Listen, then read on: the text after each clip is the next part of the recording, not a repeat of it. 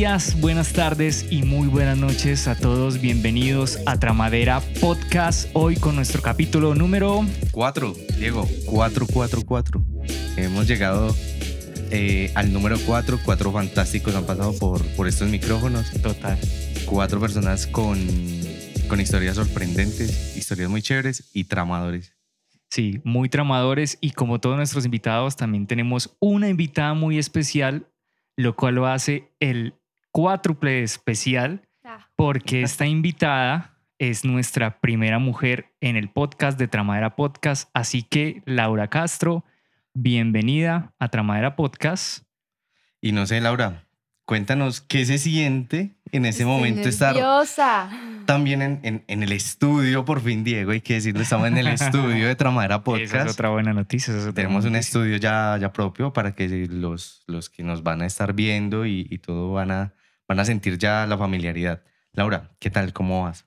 Muy bien, muy emocionada de estar aquí. Además, porque sentía envidia de que estaban invitando a gente conocida y no me habían invitado a mí. Yo, pero ¿qué pasa? ¿Será que no tengo nada interesante que contar? Yo, "Eh, pero esta gente que, vea, me invitaron. La primera mujer, se estaban demorando. Sí, Eh, nos demoramos cuatro. No, ¿y saben qué?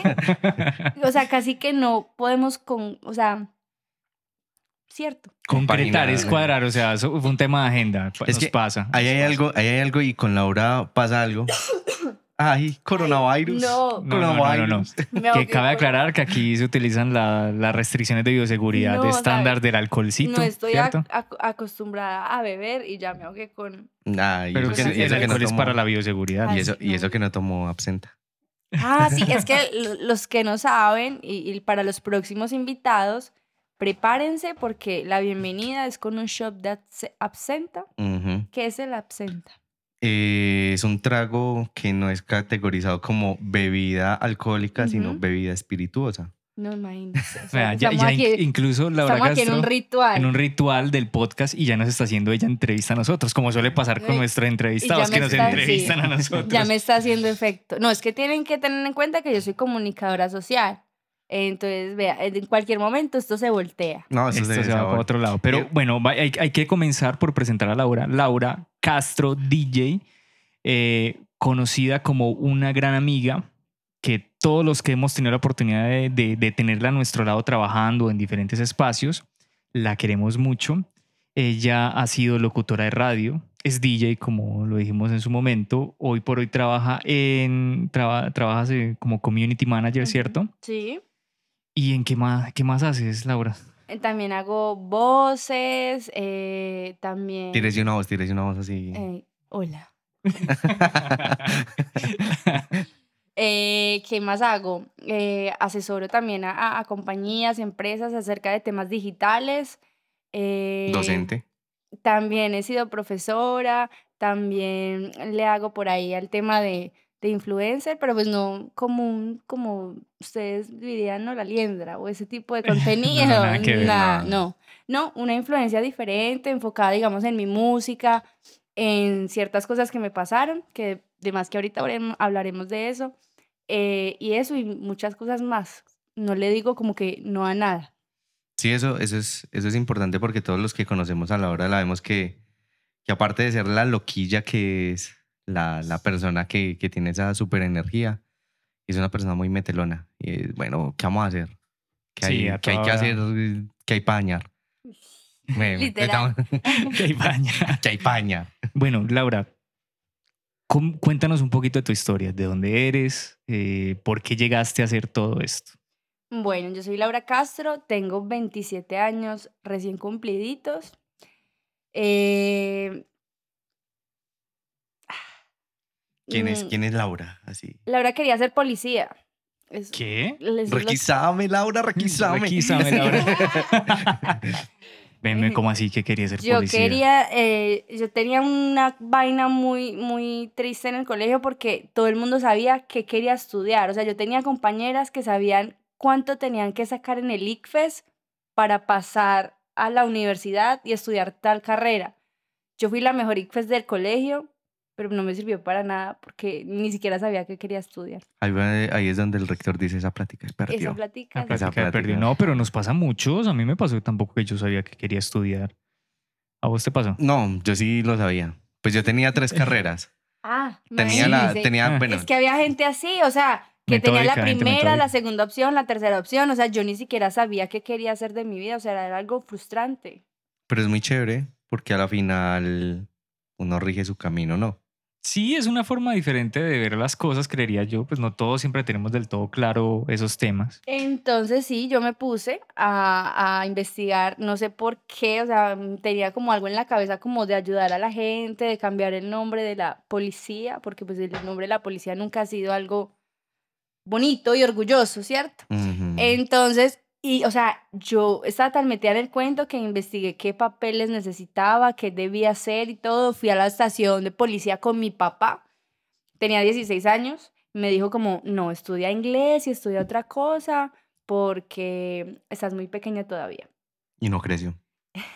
Y, no efectivamente eh, estudié inglés y por mi personalidad, y mi mamá y no sé qué y toda la cosa, me dijeron que estudiara locución y televisión en un instituto en el centro de Pereira. Empecé como, como que, pues hagámosle.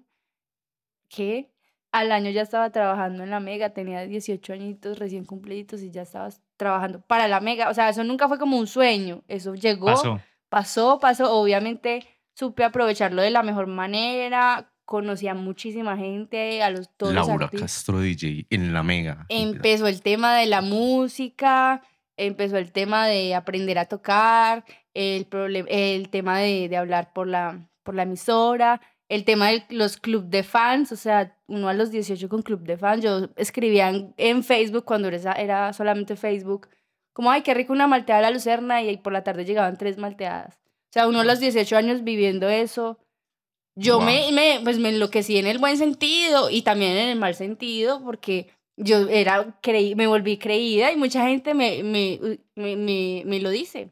Que, ay, tú eras súper creída y pues obviamente... Como, pues, como lo que le decía Viviste la fama. Nuestro amigo o nuestro amigo Juan Papli Piedradita.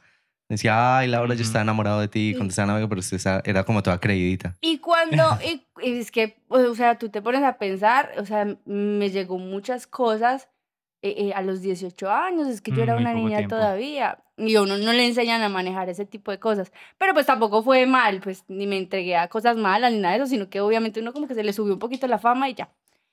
Y Te volviste muy fara. Mira, mira que a mí me pasó fue que yo distinguía a Laura, yo creo que por esos días antes de entrar a la Mega, yo en ese tiempo quería ser músico, quería ser cantante, no lo logré, por cierto. no mentiras, uno se da cuenta Gracias. que sí, gracias a Gracias tranquilos porque de, hoy, nada, mi de productor nada. audiovisual. Gracias.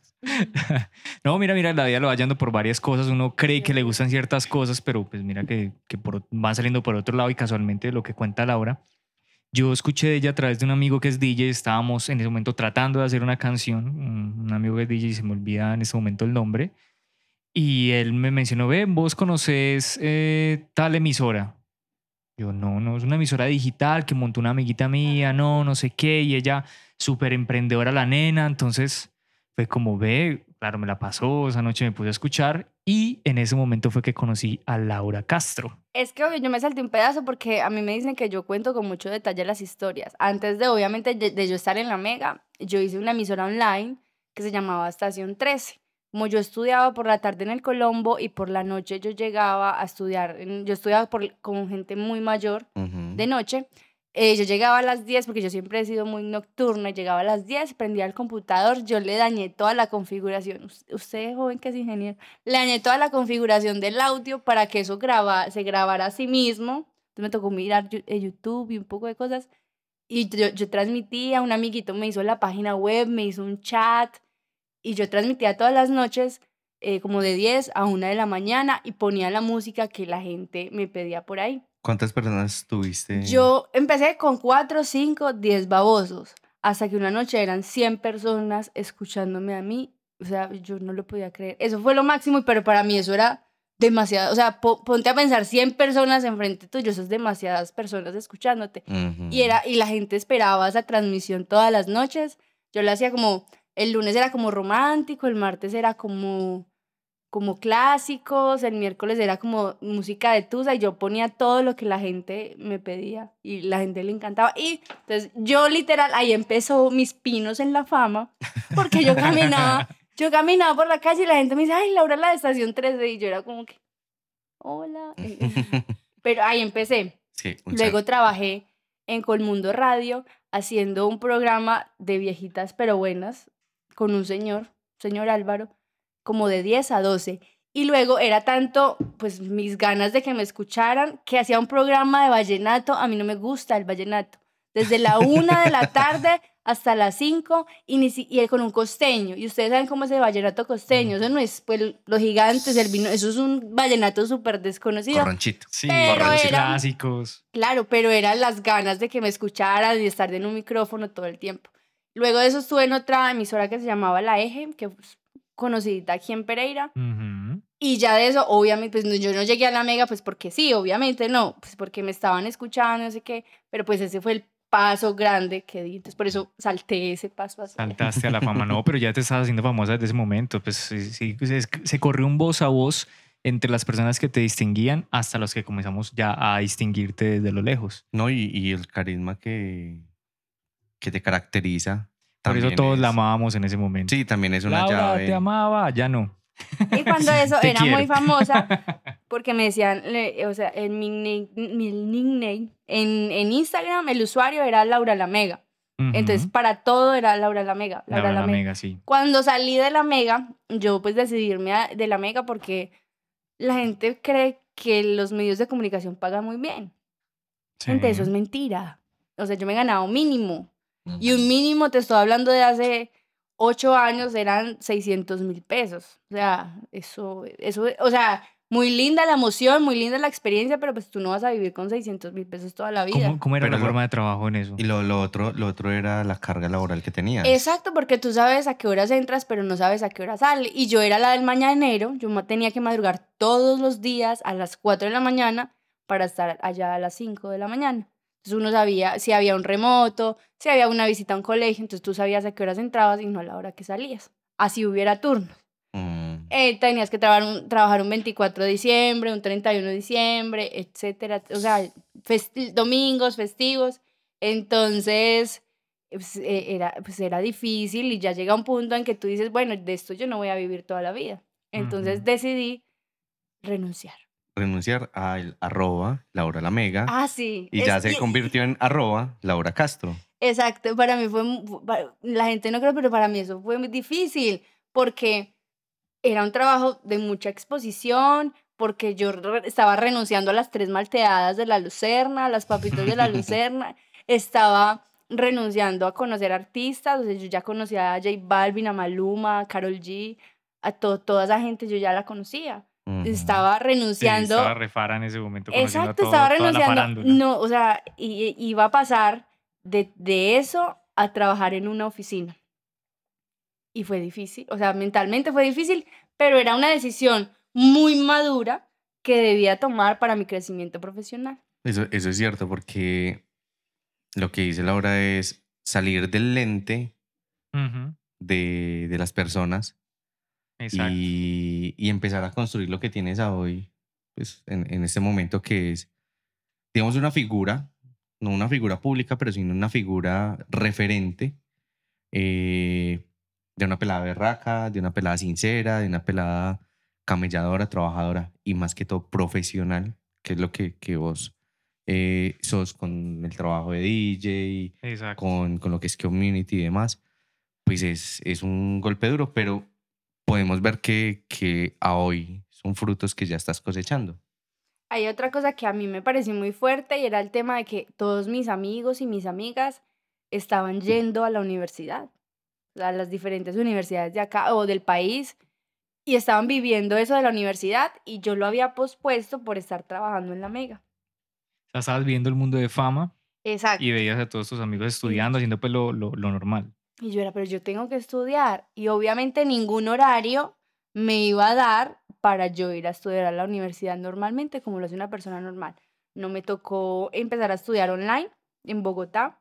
Mi carrera, toda mi carrera profesional la hice online.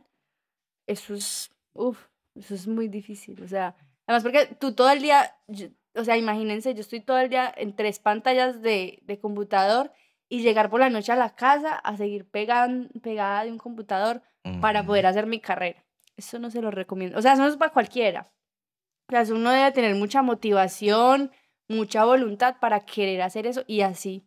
Y así fue que me gradué. Uf. Cinco años. ¿De qué te graduaste? Comunicadora social. Comunicadora social. Ahora es, no Y es, lo ya no es. Laura la mega, sino Laura la comunicadora social. Exacto. Laura, la comunicadora social y DJ. Y DJ. También. DJ. Eh, o sea, pasas de ser una figura pública a través de un medio de comunicación muy masivo como lo es la emisora La Mega, ¿cierto? Te vuelves... eh, en ese momento, ¿qué estabas trabajando cuando decidiste renunciar? ¿En qué trabajaste? Mm, yo empecé a trabajar en una agencia acá de la ciudad de Pereira. ¿Dónde los conocí a ustedes? Eh, Eh, fue una experiencia súper enriquecedora porque me formó definitivamente como profesional. Además porque conocí personas grandiosas que todavía son mis amigos. Eso yo creo que fue lo más bonito que me dejó. Eh, fue, fue muy amamos. chévere, la experiencia la verdad fue súper chévere, la disfruté muchísimo. Eh, para mí fue un parche, fueron casi tres años y medio. Eh, y obviamente por ahí, o sea, al- pude alternar, pues primero pude terminar mi carrera, pude empezar a conseguir mis propias cosas eh, y también empecé con el cuento de la música, o sea, la música yo no la iba a dejar por ningún motivo, entonces empecé con mi aparatico, empecé a practicar y en, en las fiestas de los amigos, en las fiestas familiares, En las fiestas de la agencia. en, las- en las fiestas de También, la en las fiestas de la agencia y se empezó a correr el run run que yo estaba tocando, que no sé qué, que estaba tocando muy bueno. Cuando me invitaron a tocar al Gran Café, ujú. me invitaron a, y, y, y pago, o sea, era mi primer evento público y me lo iban a pagar, yo no lo podía creer. Y verdad, y fui, a los 15 días ya me invitaron a tocar a una discoteca y ya, ella me dijo, me fui. O sea, ya a Ya. partir de ahí, todo fue pago. Ya- Nada- nadie te detiene, nadie, No, nadie nada. te ha detenido hasta Nada, ahora nada. y nadie lo va a lograr. ¿Qué tan lejos te has llevado la música? Mucho, mucho, mucho. Ya he tenido la oportunidad, pues lo más lejos que me ha llevado ha sido a Estados Unidos. Ya he tenido la oportunidad de tocar cinco veces en Miami. Eso es Wow. mucho. Mm.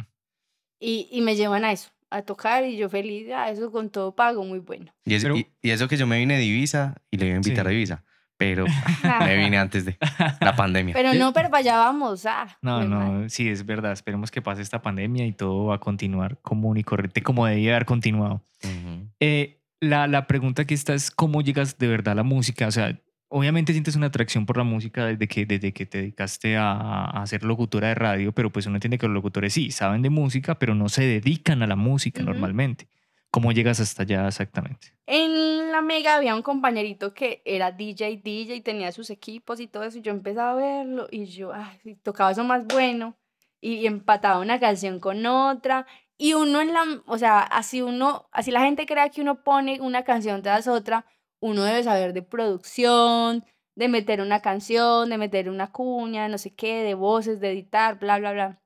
Entonces, como que desde ahí empezó. Claro, cuando yo ya empecé en la agencia, de verdad yo sentí un vacío. O sea, me hacía falta eso, o sea, me hacía falta la gente. Ay, a mí me encanta la gente, las montoneras, todo. Pero igual te seguían muchos, ¿no? Sí. O sea, Pero, ya, ya eras, eras una influencer para los días que todavía no pero se conocía el imagínate, término. cuando me fui de la Mega, yo me acuerdo eh, muy bien, apenas estaba empezando el cuento de Instagram. Cuando yo me fui de la Mega, apenas tenía 6 mil seguidores. Sí, apenas. Apenas, Apenas. no, ay, poquitos. ay, yo tengo, Nosotros qui- ay, yo estamos- tengo Nosotros estamos 500. felices con 14 Sí, yo en Tramadera. No- Nosotros eh, somos el Ay, bueno, éxito y ella no, apenas 6 Les mil estoy tampoco. hablando del año. Ay, es que yo ya no, yo pierdo la cuenta. Que está. 2012, 2013 más o menos, 2014. 2000 do- 2016, yo me Ah, creo que fui a la- 16. 2016 Sí. tenía como 6 mil seguidores, más o menos. y yo como ¿Y ahora tienes? 26 mil.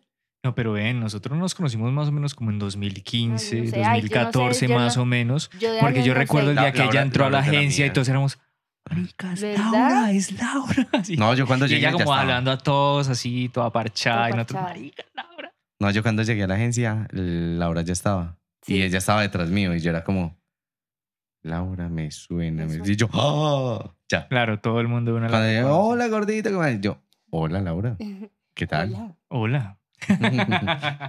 sí, sí, sí. Lau, eh, nos parece muy chévere todo lo que nos cuentas en cuanto al crecimiento profesional, ¿sí? que nos estás contando que pasaste de ser DJ a, pues en, una emisora a, a ser DJ de tu vida prácticamente. Pero yo creo que es momento que toquemos una cosa que no es como tan chévere, que es como la peor canción que has tocado en tu vida. ujú. Uy, eso sonó hasta Oh, todo oh. Acá se pueden decir groserías. Obvio. Ah, no, no, es- Las que cuando, cuando escuches la de Seba Sepúlveda, ¿Verdad? te vas a Sí. reír. Ok, listo. Eh, cuéntanos un poco, pero desde la, desde la parte de Laura, de la energía chévere, de lo jocoso, de lo, de lo alegre.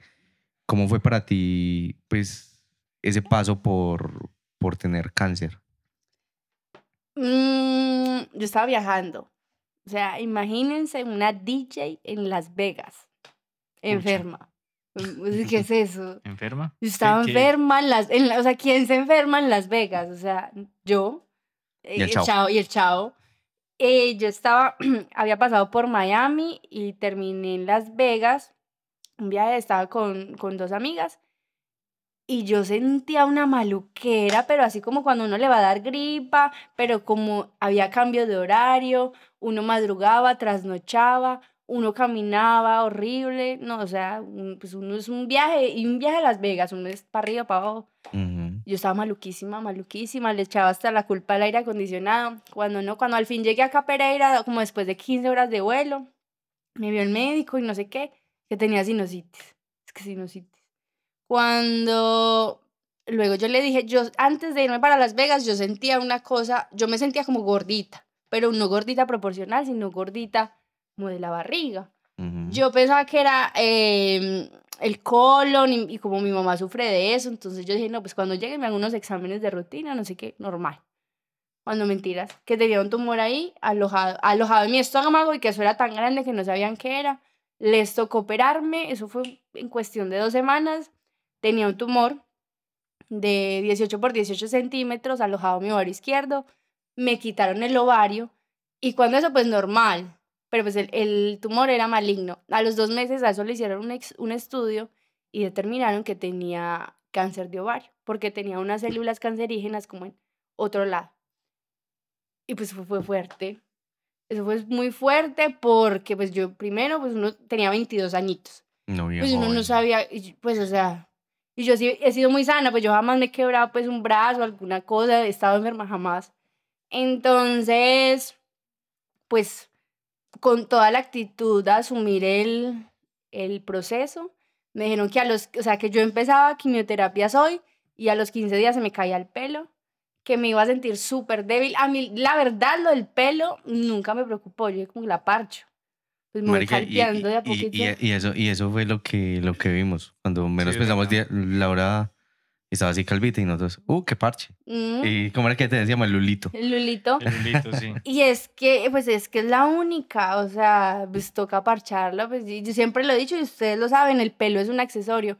Claro, a mí se me empezó a caer los mechones de pelo y lo que hacía era, primero me lo corté como aquí, como en los hombros, luego como aquí más cortico, luego como, como un niño, y luego era tanto, yo me acuerdo, yo me acuerdo, no se me olvida, que fuimos a jugar un partido de fútbol nosotros, como por allá a dos quebradas. Ujú. Y, el parti y en el partido se me estaba, o sea, se me, ya me estaban cayendo los mechones, ya el otro día yo no aguanté, o sea, ya me picaba, yo no, ya, to y tocó. Y hice un en vivo y todo, en- cuando eso no se podían guardar los en vivos en, en Instagram, Mm. pero me calvié y todo, eso fue. Vea. Bueno, obviamente para nadie es un proceso sencillo un tema de estos. Eh, vivirlo y en primera persona, que creo que debería ser mucho más complicado. O sea, es descarado uno decir yo sé o siento. Pero más allá de, de obviamente lo, lo, lo maluco, lo negativo que fue, ¿qué aprendiste en todo ese proceso? Porque afortunadamente hoy estás sana, ¿cierto? Estás muy bien, con la energía recargada por mil. ¿Qué aprendiste de toda esa situación? Yo aprendí muchas cosas y, y obviamente soy una mujer antes y después de, de ese suceso. Obviamente soy una mujer más fuerte, soy una mujer más comprensiva, que valora muchísimo más las cosas, pero también es un tema de que obviamente eso deja una misión, eso te marca tanto que te deja un, como una misión. Mi misión, mi misión es como de verdad llevar a la prevención, o sea, imagínate si yo a los 22 años sufrí eso, yo pensé que era algo del colon y mira lo que resultó siendo, o sea, tú buscas en Google el tumor que a mí me salió, que es un teratoma, tú pones teratoma en Google y te sale un tumor con pelos, con ojos, con huesos, es una cosa horrible. O sea, ¿quién puede pensar que uno tiene eso adentro? Entonces, la misión y tanto para, para las mujeres como para los hombres es un tema de prevención. Es eso. es eso. Y es llevar eh, la misión de la prevención, de, marica, o sea, tóquese, de verdad, tóquese. Si usted tiene un dolor, vaya, vaya al médico, o sea, no sé qué, no se aguante el dolor. Vaya que a mí, mm, de las cosas bonitas que pasaron fue que me empezó a seguir mucha gente por el tema de que yo compartía toda la experiencia a través de, de Instagram, de Facebook, hacía en vivos, porque la gente no sabe qué es una quimioterapia, la gente cree que, que lo encierran en un, en un sitio y quién sabe qué le da, no. La quimioterapia es una cosa sencilla, a ti te venden con muchas otras personas que ven quimioterapia en un salón, cada uno relajado, en una silla reclinable, te dan una almohadita, te dan una cobijita y uno es toda una mañana ahí parchado, tú puedes desayunar si quieres, tú ves televisión, yo les ponía música, quieres leer un libro, quieres pintar una mandala, quieres un eh, juguemos bingo, quieres ver una película. O sea, ¿qué tiene eso de miedo? O sea, nada. Y te inyectan los medicamentos. Y entonces, claro, y es un suerito ahí, cada, cada persona tiene un medicamento diferente de acuerdo a su diagnóstico. Nada, lo canalizan a uno y uno es ahí parchado. ¿Qué pasa? Ahí es muy parchado, obvio. Pero luego se viene el tema de los, de los síntomas, que eso sí es horrible. ¿Y cómo lo describo yo? Como el guayabo más horrible de la vida, que un guayabo que te puede durar continuo 15 días seguidos y tú no te puedes parar de la cama. Un guayabito de absenta. Un guayabo. y no me lo he pegado y ya, y ya, ya, ya, imagino. ¿Qué es eso? Es vomitar.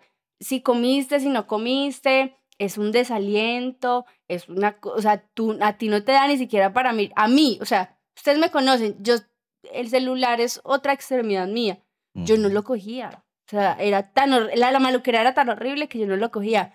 A mí me daban antojos de frisbee, de papitas de la lucerna, me lo llevaban y yo comía un pedacito y lo vomitaba y tenía hambre, quería comer, pero vomitaba. O sea, es también, es, era un juego mental muy, pues muy, muy horrible, o sea, es de mucha fortaleza mental. Algo, algo muy chévere que pasó también en esa etapa es que Laura se volvió embajadora de, de las mujeres berracas que pasan por un, por un momento así.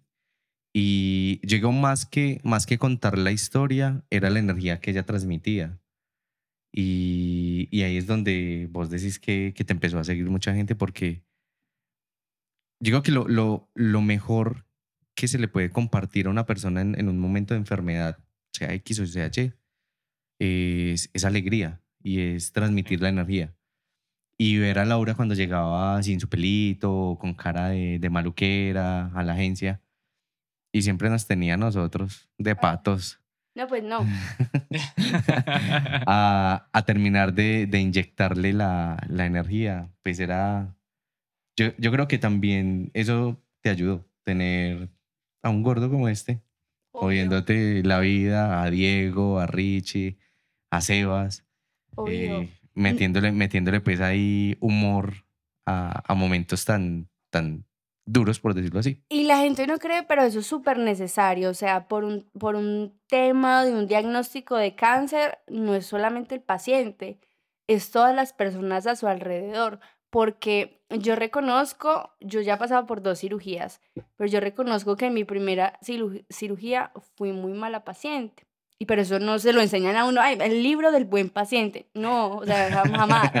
¿Por qué? Porque, o sea, a ti te dan esa noticia de que te van a operar, te van a sacar un tumor de este tamaño, pues tú no estás feliz de la pelota, obvio, no. O sea, no creo que y, y, más una persona tan expresiva como yo, pues que hice en ese momento, pues estar seria, guardarme. Me acuerdo que mi, mi mamá me recuerda porque yo creo que estaba tan en, ensimismada que yo no me acuerdo que en la primera cirugía estaba toda mi familia esperándome afuera para, para desearme que me fuera bien y que yo ni los volteé a mirar. Cuando yo con mi familia pues soy pues un amor, yo me les tiro encima, lo Soy que sea. Laura. Exacto. Entonces, es un tema no solamente del paciente, sino de la familia, de entender que el paciente no quiere comer, el paciente no quiere hablar, el paciente quiere estar a veces solo, a veces quiere estar acompañado, el paciente vomita hasta el agua. Entonces, es un tema de que, de que la gente debe entender y que, y así como no es fácil para el paciente, tampoco es fácil para la familia. Pues imagínate, pues a mi mamá o a mi papá, a mis tías, pues es fuerte. Y para ustedes también, como compañeros de trabajo, pues verme calva y no verme en, en mi mood que ha sido 100% todo el tiempo, verme ahora en un 20, en un 15, aún así trabajando, pues no es fácil para ninguno. Sí, entonces, entonces eh, la compañía, los amigos, todo eso es súper importante. Entonces yo te decía, claro, me empezaron a subir los seguidores y empezó a escribirme gente muy linda. O sea, gente que no conocía, que siguió mi proceso y, y me daban ánimo. Obvio no en ese momento porque como les decía, no era capaz de coger el celular. Pero después que leía esa cantidad de mensajes, pues eso era muy bonito y muy motivante. Pero también era muy desmotivante, pues muy desmotivante no, pero era muy triste ver a la gente que me escribía que no quería ir al médico que por miedo. Entonces yo decía, o sea, ¿no te da más miedo ir al médico y que te digan que es demasiado tarde y que ya no hay nada que hacer? Y eso, y eso me ha pasado no una vez, me han pasado decenas de veces y eso es mi invitación como siempre, como que, o sea, de verdad, si te duele algo, o sea, si te está saliendo algo del seno, pues ve al médico, o sea, eso no puede ser normal. Mira que, que eso nos lo decía Sebas en el anterior podcast. Ujú. Pues para que, o sea, uno debe ir al médico cuando está bien, no cuando ya está mal. Ujú. Y Sí, pues total. tenerle miedo, pues en ese momento al médico, el viejo, el médico a la final se va a convertir en, en el amigo que le va a decir la verdad. Ujú. Es- Está Exacto. bien, está mal, ta, ta, ta. Sí, yo creo que es necesario hacer eso. Es, es, es, mm, sí, se siente ese, ese sentimiento del momento cuando vimos que pasaste por ese proceso, porque pues a todos nos afecta, es como que uno, uno, no- uno, uno que es joven, en ese momento uno no se imagina que eso le pueda pasar a un amigo de uno. Y fue ver a Laura con full baterías, en un momento verla muy apagada, es verdad, más que que se te hubiera caído el pelo, pues porque eso va y viene, la verdad. Lo que tú dices, eso, eso es un cosmético más en- encima de, de este cuerpo. Pero pues era verte baja energía. Pero lo lindo también fue de todo esto fue que de alguna manera todos nosotros aprendimos a valorar un poco más la vida con el ejemplo tuyo. ¿A qué personas conociste allí y que, y que te marcaron a ti en ese, en ese momento tan, tan complicado que tú digas así como alguien en especial o que te hayan dicho algo?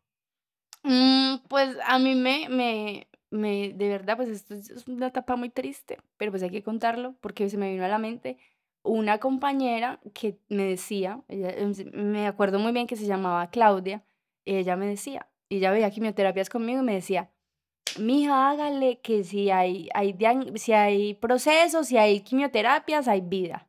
Cáncer no es muerte. Y me dio muy duro porque ella se murió. Por ahí al mesecito que me dijo eso, ella se murió. Pero como ellas hay historias muy bonitas, hice una mejor amiga y que la ven en mis redes sociales, es Olguita. Ujú. Es una mujer es de casi Olguita. 86, 87 años. Me la encontré hace como 15 días en la peluquería. Yo no la podía creer.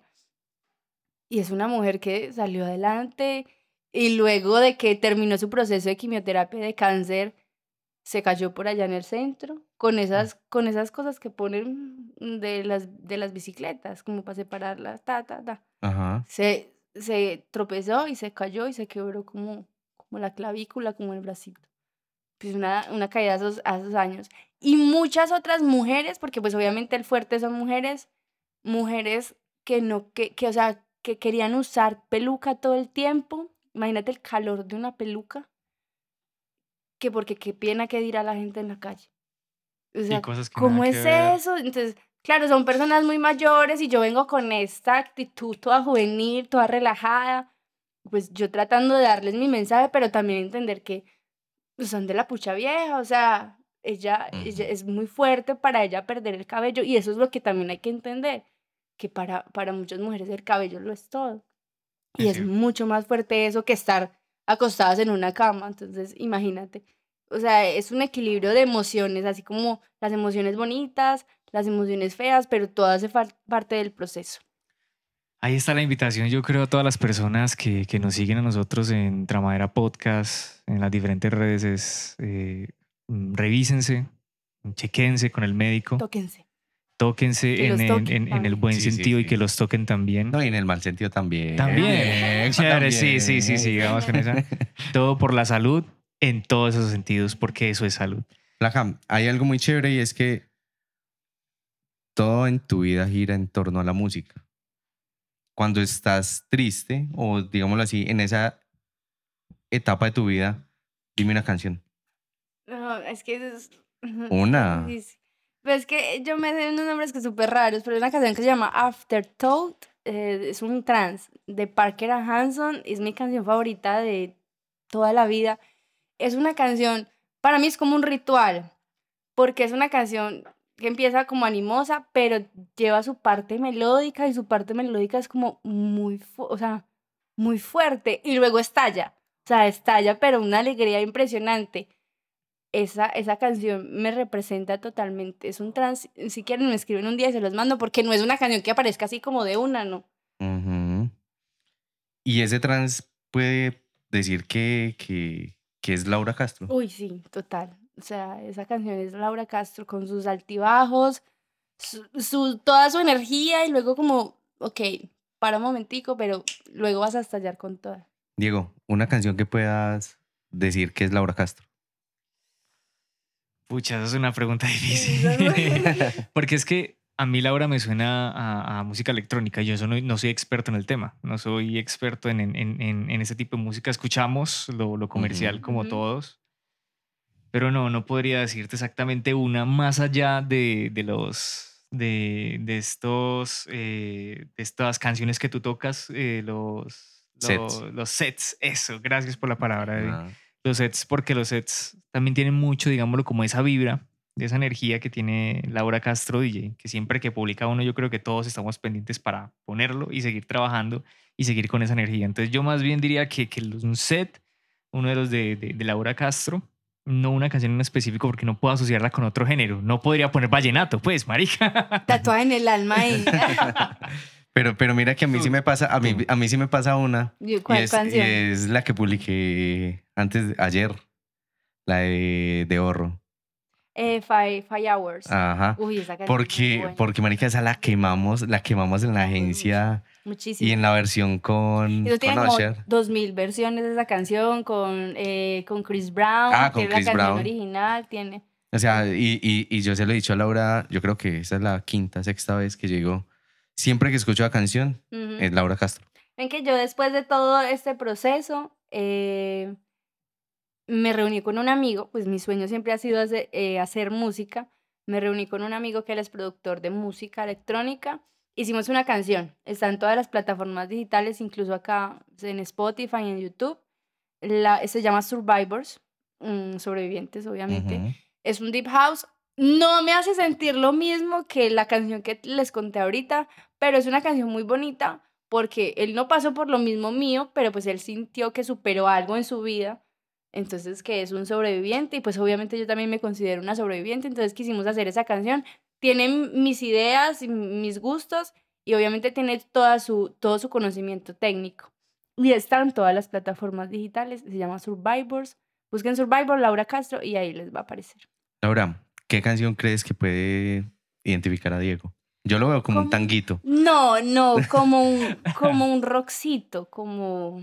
Na, na, na, na, na, na, ¿Cómo na, no? na,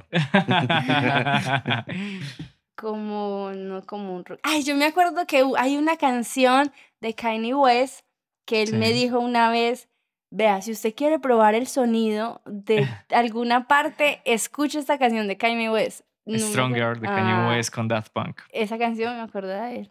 Sí, en estos días la escuchamos con, con Edgar. Para probar unos audífonos Ah, sí, precisamente. vea. Uy, pero vea cómo me dejó de Es marcado una eso. canción que pasó Y la mea. mano. No me va a decir que el No. Cristo de la pared, porque ahí sí. Ay, Edwin. El Cristo de. Pucha. Tiene que ser como una electrónica. pero Oh, no a, mí, a mí a ratos me suena Deep House, otras veces a salsa. Pero tampoco de salsa, pues soy de gran conocedor más allá de lo normal. Pero mira que El gran es muy varón, bonito. Gran Es- varón. sí, no, de salsa. Este ejercicio que estamos haciendo aquí es muy bonito. porque, porque de verdad que con la, con la música tú puedes conocer a alguien. Y no hay cosa más bonita, a- a- pues a mí me parece, que te digan, mira, te comparto esta canción, yo sé que te va a gustar. Uy, marica, eso a mí es como un regalazo, es como, o sea, pensaste en mí, crees que, que esa canción me va a gustar. Eso me parece muy bonito. El gordito, una can, no, en este momento no, pero me queda de tarea. ¿Quieres, Sí, no nos queda, ¿quieres, nos queda. ¿quieres que te cuente un, una, eh, un secreto? A ver. De todos los, yo soy súper, súper melómano. O sea, Ok. puedo, puedo pasar de un gospel a extravaganza, luego un tango pestilencia, metal. un tango A metal, Laura Castro. a Laura Castro y todo el rollo. Pero el género mío es el deep house ¿Verdad? y el vocal deep house. Entonces Sí, el Survivor correcto. se va a encantar. Mira que ustedes me ven acá muy electrónica y pues para nadie es un secreto que para el perreo puedes conocer, yo me sé todas las canciones de perreo desde el año... Y yo, y yo sigo la, la lista que tienes del perreo no decepciona. Tengo una lista, Sí. estoy haciéndome aquí promoción por todos lados, tengo una lista en una. Spotify, la lista tiene más de 400 likes, se llama El perreo no decepciona y son más de 700 canciones de perreo, pero eso- esa playlist hay que ponerla aleatoria para que se sorprendan y se den cuenta de todo lo que hay ahí. Pero muy así de ser DJ de, de house y toda la cosa y de encantarme el reggaetón y también ser DJ de perreo. Me encanta, me encanta la salsa. O sea, pero mal. O sea, yo me sé las canciones de salsa que ustedes no se imaginan y mis tusas, que obviamente he tenido tusas como cualquier persona, con salsa. Oiga, No, ni vallenato, Con ni. Mm. ni, ni allí, allí tenemos a... a Por a cierto, un saludo muy especial a nuestro público, también femenino, eh, un aplauso. Ahí está Luisa y, Y Cocoa. Elena Y y Cocoa. Cocoa, nuestra, la pequeña, la bebé de Laura, que está por ahí jugando y dando sus vuelticas. Entonces, así, rrr, rrr, ese Sí, sí, sí, se escucha de fondo un, ro- un ladrido, es, es Cocoa. Es- es está ella. muy linda. Y es, y es la naturalidad del podcast, ¿no? Sí, total. Aquí, aquí hablamos un poquito de todo. Laura, yo quiero, bueno, yo quiero como que comencemos a buscar, a, a- a indagar en otras cosas.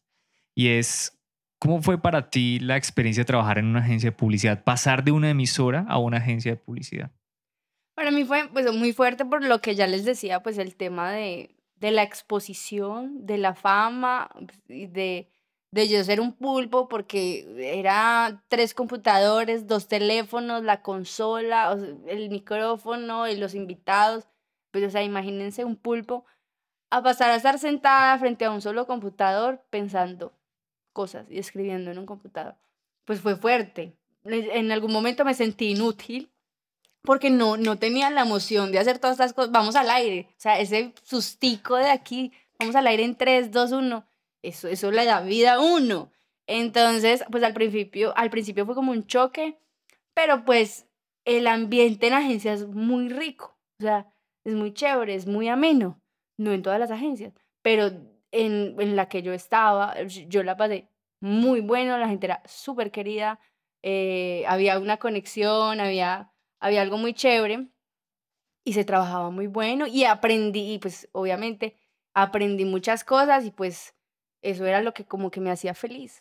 Y estuve pues tres años y medio. Hay, hay algo ahí que, que yo recuerdo y es de ustedes dos ¿Qué? haciendo CPC Radio. Ah, ah, sí, sí, sí, estuvimos haciendo un, in- bueno, fue una radio, que fue un proyecto interno, pues que no puedo seguir en su momento, pero estamos haciendo, exacto, la, la radio de la agencia, que, que la idea era pues para que escucharan todos los compañeros, no solamente en Pereira, sino en Bogotá, y también posiblemente los clientes. Eh, eso fue, fue un proyecto interesante, porque pues yo estaba ahí detrás de la consola, no estaba hablando el micrófono, pero teníamos a la hora de principal. No, obviamente, y lo que pasa es que quitaba muchísimo tiempo, o sea, o yo hacía contenido para las cuentas o me mantenía pegada al micrófono poniendo música, o sea, o una cosa o la otra.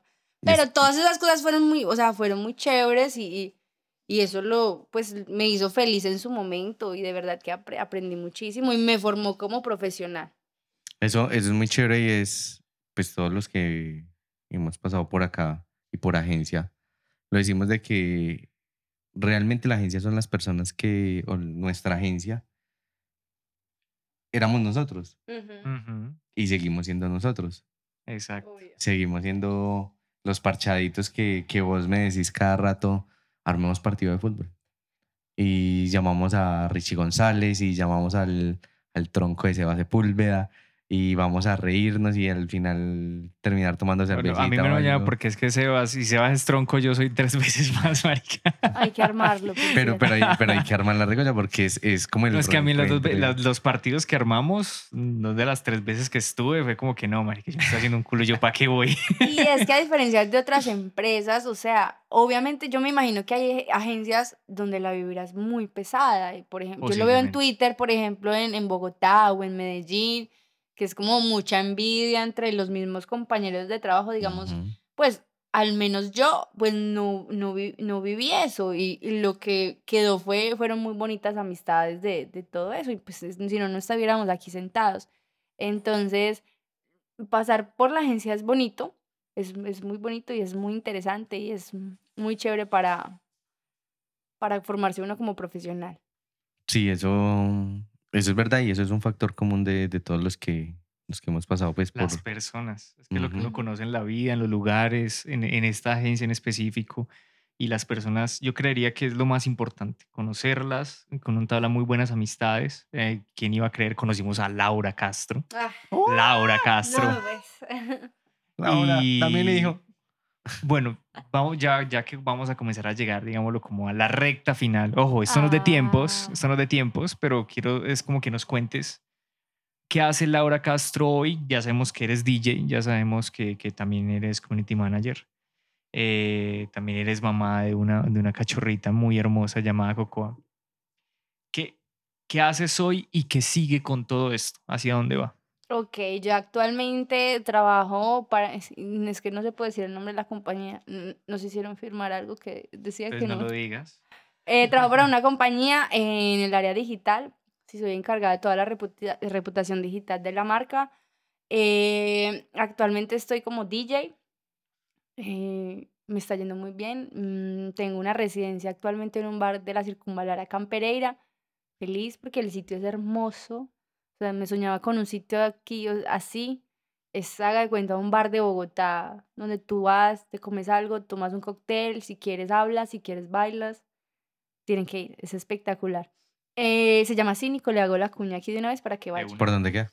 Queda encima de Chupitos, en unas escaleras. Encima de. G. En la zona C circunvalar de la ciudad de Pereira, ¿Qué Risaralda, Colombia. ¿Qué días tocas? mm, los días que me pongan. Entonces me tienen que seguir en Instagram para saber qué días son.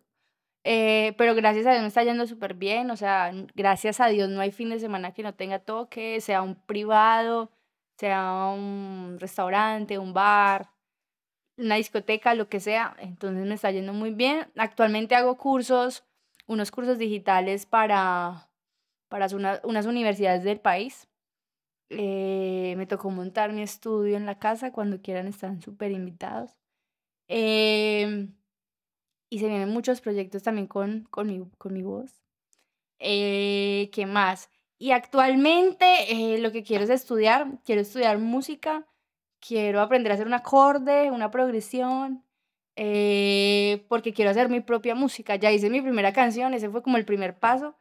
Eh, lo he pospuesto mucho tiempo por, eh, por el tema de mi tiempo. O sea, uno de- no debe decir que no tengo tiempo, pero es que de verdad no tengo tiempo. No, y últimamente, pues no sé, no sé si a todos nos está pasando, pero el inicio de año ha sido... No, todo El está muy año rápido. 2021 ha sido de eh, loco, corriendo a todo el mundo. Entonces estoy haciendo demasiadas cosas al mismo tiempo. y Quiero, quiero sacar ese espacio para mí, para aprender de la música, para sacar mis propias canciones. Ese es mi objetivo para este año. Lau, una pregunta, ¿por qué un rayito? Porque es difícil cogerte a ti como un rayo, ¿o ¿qué? Po- aquí está tatuado. Por la energía, porque la energía no miente. Cuando yo, yo hice un set, eh, está en todas mis plataformas musicales, que se llama Vibes. Lo saqué incluso antes que J Balvin sacara vibras. Entonces, J Balvin me copiaste.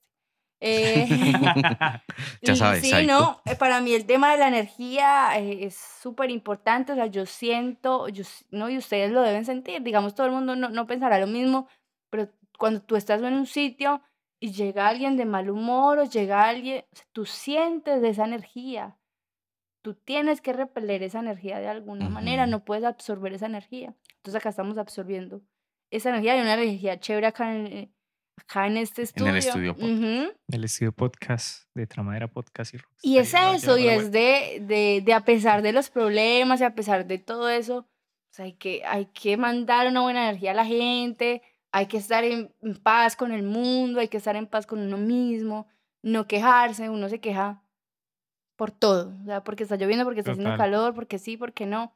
No hay que quejarnos, de verdad que no. Hay que soltar todas esas cosas, soltar lo malo, que llegue lo bueno, mm, no meterse en problemas, hacer el bien, nada de, de la malicia indígena, no. O sea, al contrario, se- ¿Qué se- significan tus, tus otros tatuajes? Descríbelos para quienes nos escuchan y Ok. muéstralo para quienes nos ven me en toca acá YouTube. quitarme la ropa. ¿Puedo? ¿Eh? Eh, Eh, bueno, eh, pues el rayito.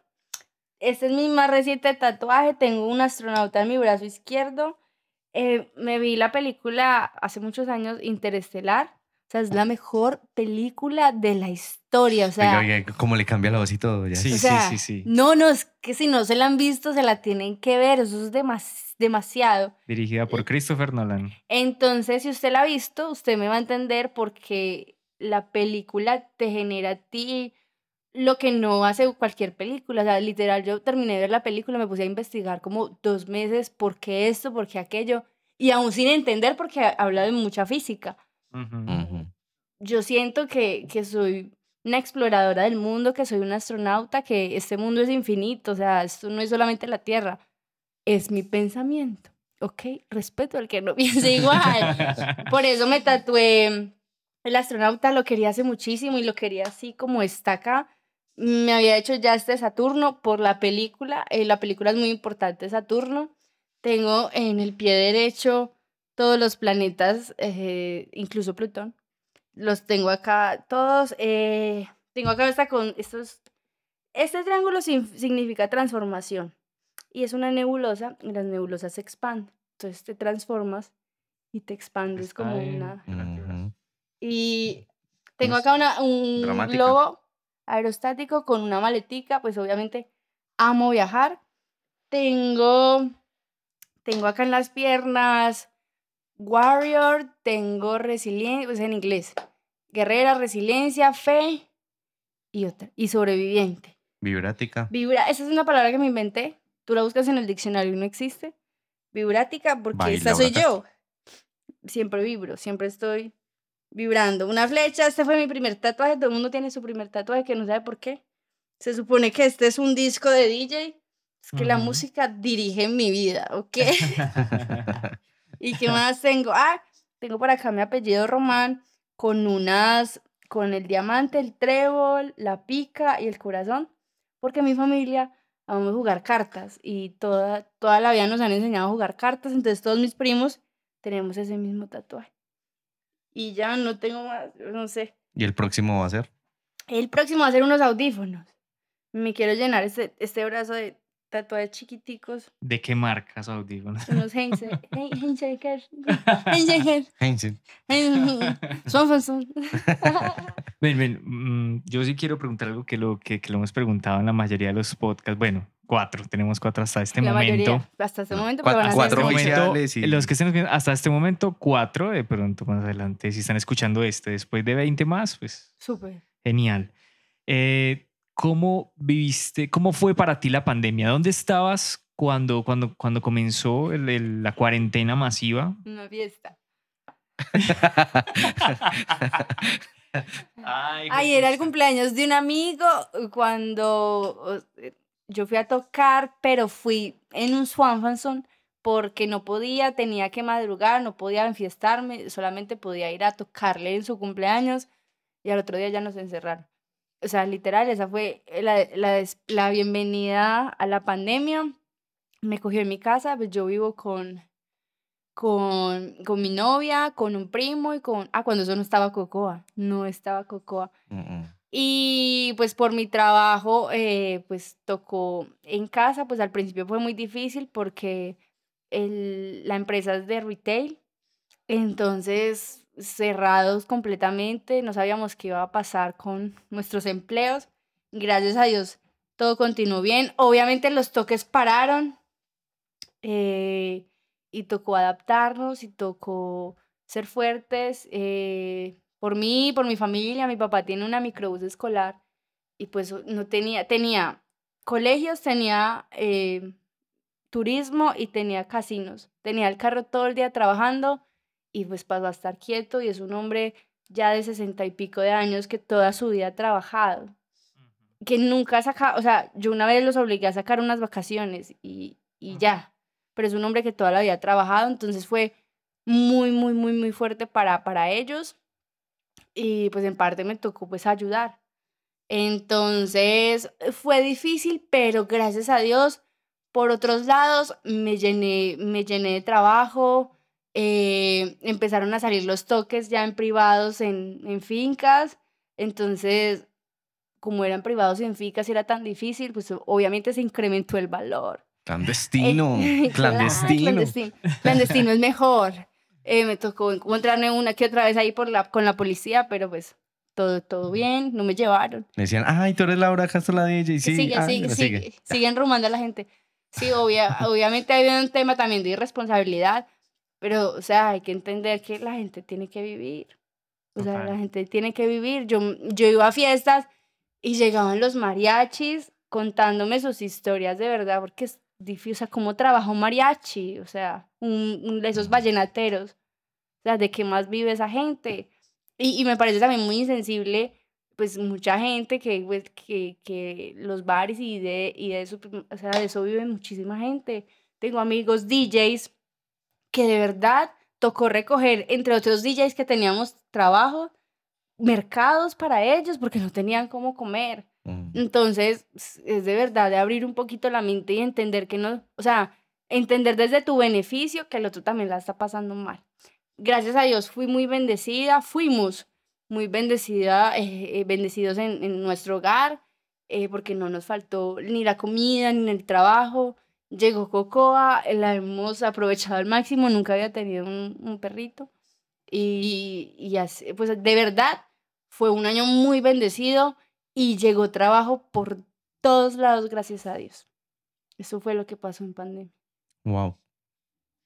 Bueno, algo pasó hace poquito, que es Ay, otro ¿qué? acontecimiento muy, muy bueno.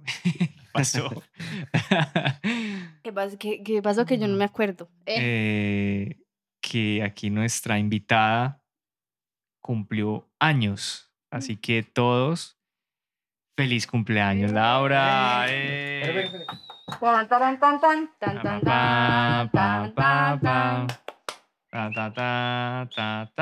Cocoa.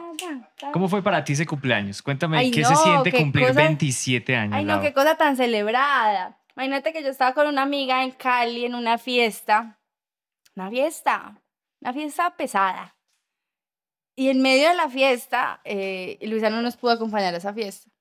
Eh, pero en medio de la fiesta Sí. ella me va diciendo, yo te voy a armar una fiesta. Eso era como en octubre, eso fue fiesta de 30. Imagínate una fiesta de disfraces Sí, sí, sí. en pandemia. O sea, no es lo mismo.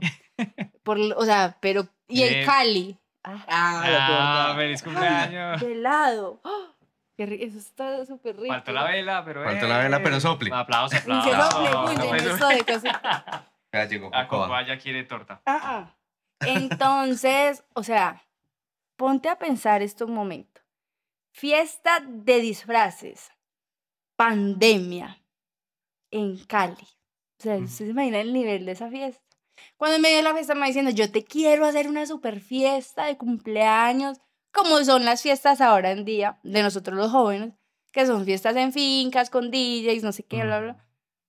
Y yo la dejé que ella me armara toda la fiesta, toda la, una fiesta, pero increíble. Y yo le dije, gorda, ay, yo no quiero fiesta, de verdad que, uy, yo, yo estoy, o sea, además porque por ese tiempo se reventaron todas las fiestas y me tocaba tocar cada ocho días y ya estaba agotadísima.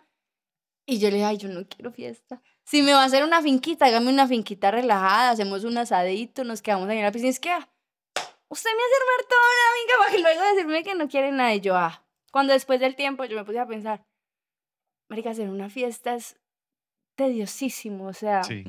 Y más por el Disfrutan, tema. disfrutan todos menos el que la No, armó o que el que quien llegó, que quien falta, que el sonido, que los DJs, que la policía, porque ahora toda fiesta llega la policía. Entonces, Me vino la canción de policía, policía. ¡alarma! Entonces yo digo, uy, no, yo no quiero eso. Yo a- aprovechemos que ya se está abriendo todo y hagamos un viajecito nacional. Yo quisiera viajar muy internacionalmente, pero no, hagamos un viajecito nacional. Yo lo voy a armar. Voy a armar toda la ruta, voy a averiguar tiquetes, hostales y todo. Y el que se quiera pegar, pues que se pegue. Y así fue. Perdón. Y, y nos fuimos para Santa Marta. Eso fue sí, hace dos semanas. Nos fuimos para Santa Marta. Yo armé todo el plan. Fuimos al Parque Tayrona. Fuimos a dos hostales. Uno en Santa Marta y otro en, en Palomino, en La Guajira. Espectacular. Hicimos de todo. La pasamos súper rico. Además, porque viajar con otra gente que uno no conoce, pues no conoce es muy difícil. Pues digamos, yo sí conozco, a- viajamos como con tres primos y dos amigas, entre ellas la, la amiga que me hizo toda la fiesta. Ella, se, obvio, fue la primera en pegarse, eh, Luisa, y fue espectacular. Cada uno puso una energía diferente al paseo. eh, tomamos, dormimos, descansamos, tomamos el sol, el mar, la playa. Hicimos, hasta me enfermé. El último día me enfermé, nos comimos como la torta de cumpleaños, como que nos cayó mal. Ujú. Pero, ajá. Ay, torta de Eso la, no- la pero misma eso- que me eso- enfermó. Ay, le trajiste una torta. de Eso la- no falta en una ida a la costa, o sea, siempre llega el enfermo. Y la pasamos espectacular. Y fuera de eso, ya eh, llegué acá y armé dos fiestas de cumpleaños en dos sitios diferentes. Y ¿A fue cuál fuiste, también Diego? No, no. A A ninguna. ninguna. Ay, no, no, yo sí. Yo Sí. sí quería ir a una, sí quería. pero... No, el aforo, eh, el aforo, el aforo. No, no, de verdad. Y Sino que yo mucha- por dos, entonces me dijeron, no, papi. No, no, no. No, pero mucha gente no pudo ir por el tema del aforo porque solo permiten 40 personas. Placa, la verdad, nosotros nos mordimos los dedos Ujú, porque queríamos mandarte el mensaje ujú. y Diego y yo estábamos acá como, ¿será que le decimos? No, digámosle en el podcast. Esperemos hasta el podcast, esperemos hasta el podcast. Y Y ahora Diego llegó antes de, de todo esto. Y bueno, vamos a comprarle algo a Laura, vamos a comprarle y le compramos la tortica. Eh, María, y Tortica, qué para que te rico. Tortalado. O sea, no es lo mismo. O sea, No lo, no lo- cualquiera puede dar una, una, torta ahí. una, una María Luisa, una, Bimbo. genovesa, una Sí, Bimbo. me hubieran entrado un ponqué, pero no. No, no, una- Una Una torta torta de la que conste. Una torta de la... Eh, Así como en estos días que regalé a alguien, a Tifa, le re- enviamos un saludo a Tifa y a Edgar. Tifa es amante de los unicornios, Ok. Pero yo le di algo que nadie le había dado. ¿Qué? Total. Un paticornio. Un paticornio. Era un, Un pato de meter a latina, Ajá. pero es un pato unicornio. unicornio, un híbrido. Un híbrido. Entonces a ti no te estamos dando el paticornio, pero te estamos dando una torta, de helado. Torta gusta. de helado. Está muy chévere esos híbridos que están haciendo aquí en este podcast. Lau, Tramadera Podcast. Lau, ah, ¿cuántos sets tienes Ah. y de qué? No. Bueno, primero, primero, ¿qué es un set? Bueno, un set es sí, sí. eh, un set es una popurrí. Es una compilación de Pupurri, pupurri. No, es una compilación de varias canciones mm, pues, de distintos géneros o del mismo género. eh, aproximadamente de 40 a una hora o hay sets de 3 horas, eso depende pues del DJ. Y uno lo sube en una plataforma que es SoundCloud o pues yo también lo subo a YouTube, obviamente eso no genera, ninguna monetización, pero los dejan subir a YouTube mágicamente, gracias YouTube. Eh, a Spotify no los dejan subir, gracias Spotify. Y, y pues esa es la forma, al menos uno como DJ, no como productor aún, que uno puede darse a conocer. Entonces, yo empecé tocando guaracha, eh, obvio, mal llamada guaracha, como muchos DJs a nivel local, a nivel nacional, pero pues si escuchas todos los sets que he sacado, pues vas a escuchar como, ¿cómo se dice? Una evolución. Sí, una evolución musical. Obviamente yo ya no me siento cómoda tocando guaracha. Eh, ahora vas a Zapateo. escuchar zapateo.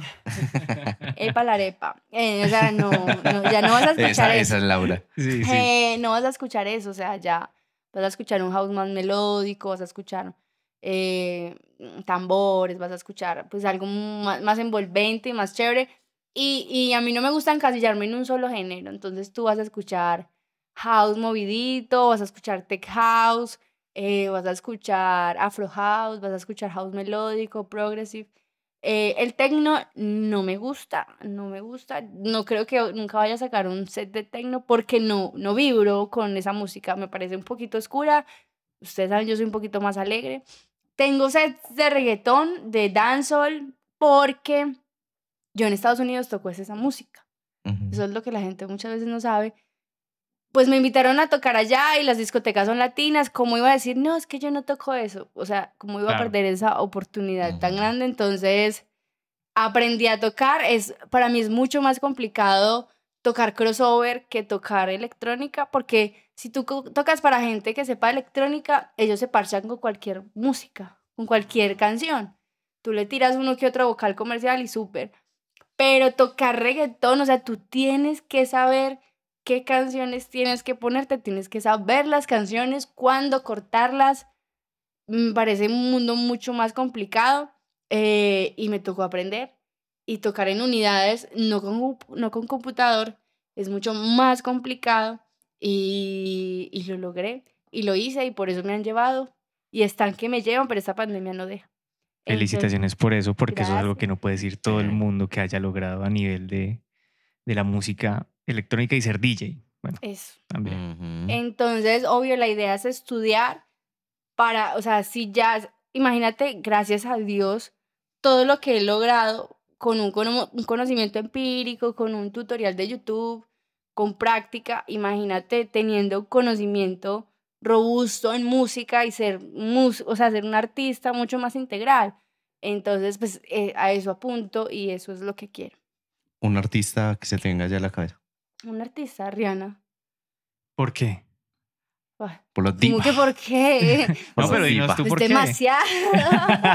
en todo el sentido de la palabra, como mujer, como artista, así no haya vuelto a sacar música y solo saque prendas de vestir, ilusiones. Pero es mm, ¿Quién sabe demasiado. volver a sacar algo, la verdad? Y como DJ, hay una DJ eh, europea que se llama Nora en Pure. Eh, tú la ves una desarreglada y, o sea, nada que ver, pero esa mujer ha tocado en el Tomorrowland, en el, en el Ultra, o sea, es increíble. Y toca Deep House. No. Y tú, o sea, ¿te imaginas la energía que tienes que tener para tocar un Deep House en un ultra y que la gente se enloquezca? O sea, imagínate la vibra de esa mujer. Te la voy a, recomend- te la voy a pasar para que la escuches. Es muy brutal. No, lo que sea.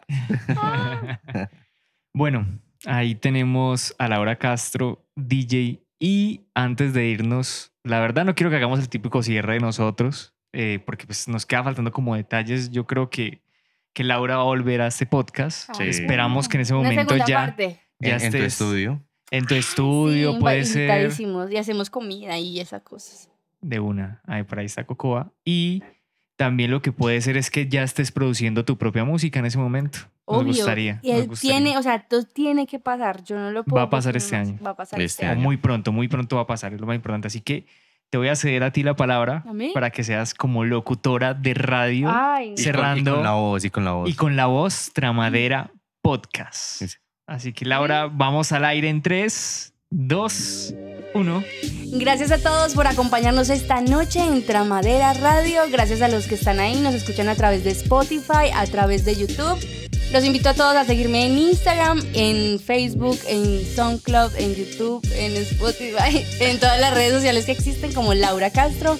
Me pueden preguntar lo que sean, pueden escuchar mi música, mis sets y obviamente esperen mis próximas canciones. Gracias a ustedes chicos por invitarme. Estoy feliz de estar aquí, de ser la primera mujer invitada a Tramadera Radio. Los Podcast. quiero. Eh, Podcast. Es que ya la segunda, Laura. Yo, yo no aguanto la segunda. La primera te la paso, la segunda. A ver, dije, dije dos veces. Sí, la primera. Radio, Ay, no pero sé, claro, porque como- como, como usted me metió radio. en la vaina de radio. ok, perdón. Volvamos Y a continúa, empezar. con- retoma. 3, 2, 1. Otra, volvamos a empezar. No, retoma. No, ah, vamos, retomar. Con Tramadera Podcast. Gracias por invitarme a Tramadera Podcast. Chicos, los quiero muchísimo. Eh, muchos éxitos en este nuevo proyecto. Cuentan con mi total apoyo para lo que necesiten. Y obviamente quiero seguir escuchando más invitados y sigan motivados a hacer este tipo de formatos que de verdad me da esta envidia porque es una excelente idea, es una forma de darse a conocer, de contar historias y tienen todo para hacerlo. Eh, gracias a todos los oyentes que están ahí. Sintonizados, claro que sí. Y, y ya, gracias por la invitación. Muchísimas gracias, Lau. A ti, Gracias. Lau, de verdad por estar me acá. despedí ahí, pues por el error, pero... pero No, no, No, no. está genial. No. Esa es la idea, que esto sea espontáneo, lo que Sí, sí. salga. Ok, Eso Ahí. en edición no se corta nada. Ni los Exacto. pip, ni Ah, nada. Nada no. se corta. listo. Ahí está Laura Castro DJ. Edwin, nuevamente, gracias. Gracias por esta vez en, el, en este podcast estudio ahora en tu casa. Sí. Gracias por el espacio. A ti, a Luisa. Saludo muy especial a Luisa, que nos está escuchando, ya sea en vivo en este momento o atrás del podcast en algún. Gracias a nuestro público de chicas, a Luisa y a Elena. ¡Ey! Tuvimos público de chicas en vivo con nuestra primera chica. Y también. Cocoa, claro que sí. Que es una chiquita. Eh, otro capítulo más de Tramadera Podcast. Recuerden seguirnos en nuestras redes como arroba Tramadera Podcast, YouTube, Instagram, Spotify, Deezer, Evox y Y Las- más. Y las, y las que, que van a venir. Diego eh, y Laura, muchísimas gracias eh, de verdad por compartir este rato con nosotros. No es falso que es complicado cogerte como un rayito, total. Uy, pero casi no cuadramos. Pero, pero, pero muy rico, muy rico compartir con esto, recordar muchas cosas y nada, invitarlos a que si es el primer podcast que están viendo, vean los otros tres que están atrás, que también hay historias muy chéveres que, que escuchar y los que se vienen. Así Diego, es. muchas gracias. Laura, muchas A gracias. ustedes, chicos. Y chao, chao. Ahí nos vemos.